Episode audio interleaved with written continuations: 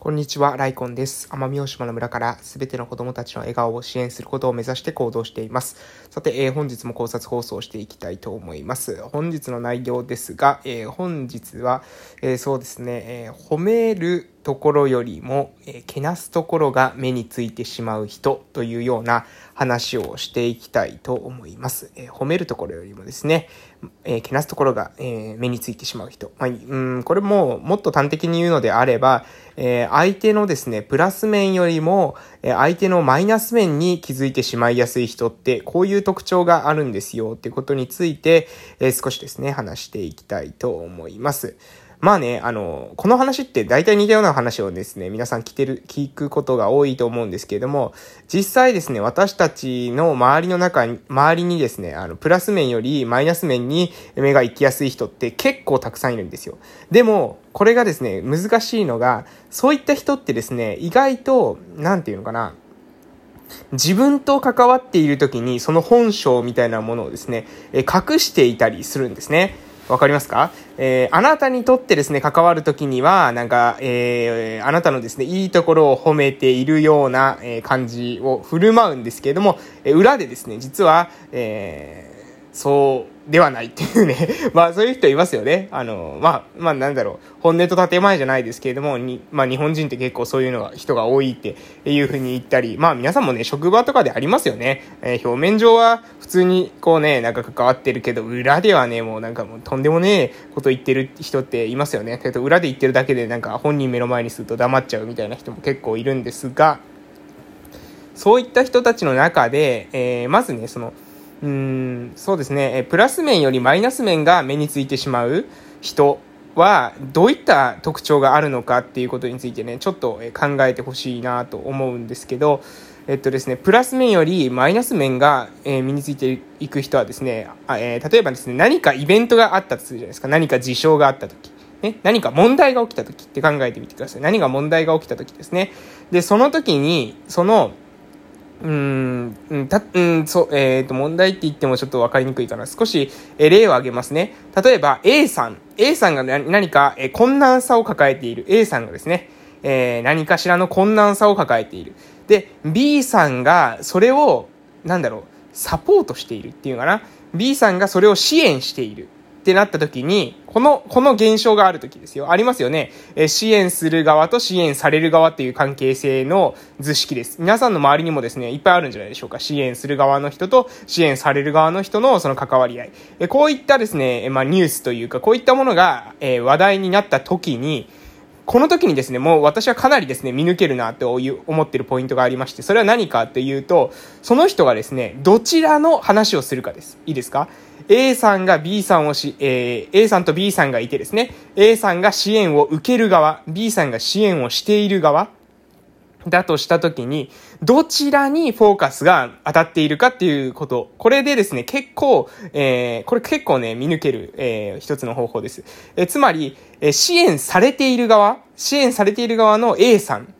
A さんのそのなんか支援をされているってことは何かしらのですね、まあその足りてない部分があるから支援を受けてるわけですよね。全く問題がないのに支援を受けるってことはないわけですから、何かしらの、えー、課題があって、そこに対して支援が入っている。そうするとですね、その課題に対して、えー、発言が多いのか、その課題に対してのですね、えー、だからあの人はこういうところが課題で、こういうところがあるよねっていうようなところの話が多いのか、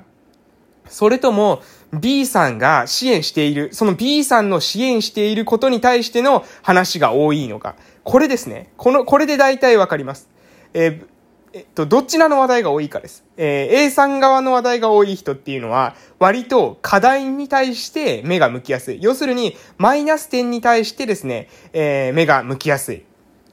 いいですか？わかります？え支援してる側、支援される側ってなった時に、支援されてる側っていうのは何かしらの課題、要するに、まあ、マイナス面が何かしらあるわけですよね。で、そのマイナス面があるから支援を受けてるわけで、で、そこについて話が、えー、メインが持っていかれちゃう人っていうのは、割とですね、他のことを話している時にも、マイナス面に対して注意が向きやすい。だから、えー、なんだろう、えー、あなたと話してる時にですね、えー、なんだろう、あなたのことを褒めていても、実はね、まあわかりませんよ、というか、あの、裏ではね、何言ってるか分かりませんよ、というような気が私はしています。私の、その、何ですか、今までの経験上ですね。で、えー、逆に、その、なんだろう、支援をしている側の人、あの人こんなに支援しててすごいよねって、こんなに支援ができてて素晴らしいよね、そういうことができる人ってやっぱり立派だよねとか、素敵だよねとか、尊敬できるよねみたいな、そういう支援している側ってのことに対して話題に上がる人っていうのは、どちらかというと、ポジティブなところに目が向いている。支援を、あの、あんなに支援を自分のことをするだけじゃなくて人の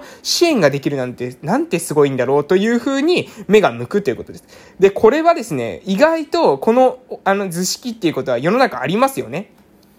まあ、誰かが何かしらのサービスを提供してるってことは、往々にしてですね、誰かが誰かに対して価値を提供しているので、価値を提供する側と価値を受ける側が必ず存在しますよね。価値を、こう、えー、価値を受けてなかったらね、そこで、えー、経済っていうのはなかなか成り立ちませんので、えー、私たちのですね、日常生活を、え見てみると、えこの人がこちら側の人に価値を提供するみたいな関係性っていうのはあるんですよ。で、会った時にね、会った時に、えどういうふうに、あなたはどちらを見ますかってことなんですよね。支援を受けている側を見る人っていうのは、割と、えー、その、何ですかね、課題に目が向きやすい。えー、相手のその欠点、ネガティブな部分に目が向きやすい。えだからありとあらゆることをやるときにですね、えー、ありとあらゆるもの、基本的にはフラットなものであったとしても、そのフラットなもののうちのマイナスの面に目が向きやすいということです。で、一方で支援する側の方に目が向きやすい人、その人に対しての発言が多い人っていうのは、どちらかというと物事がフラットに起きたときに、えポジティブな面に、前向きな方に目が向きやすいいっていう特徴があるんじゃないかなっていうのが私の、まあ今までのその人生経験を通しての、えー、推察というか洞察です。えー、ぜひですね、何かこの考え、えー、皆さんの生活の中でね、えー、人との関係性構築していく中で活かしていただけたらいいなというふうに思いますし、もし皆さんがね、この話を聞いている方の中で、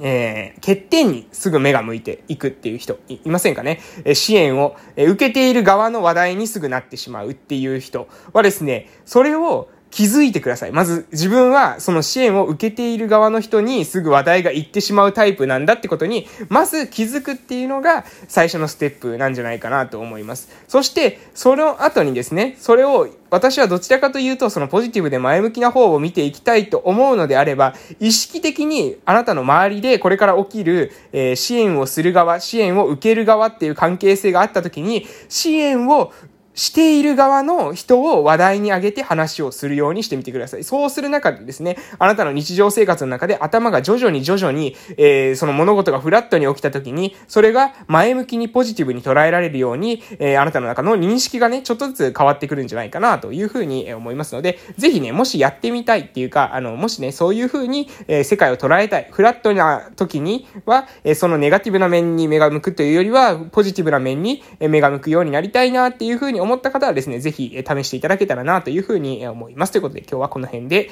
終わらせていただきたいと思います。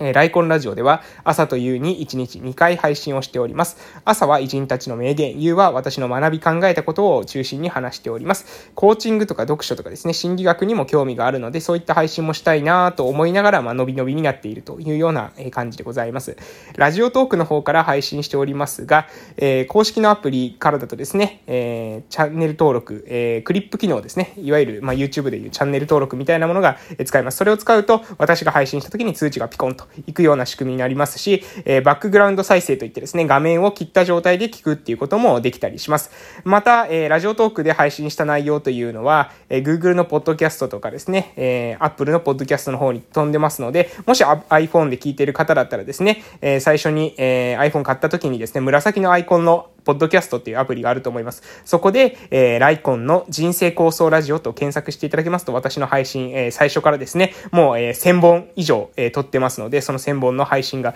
えー、出てくると思います。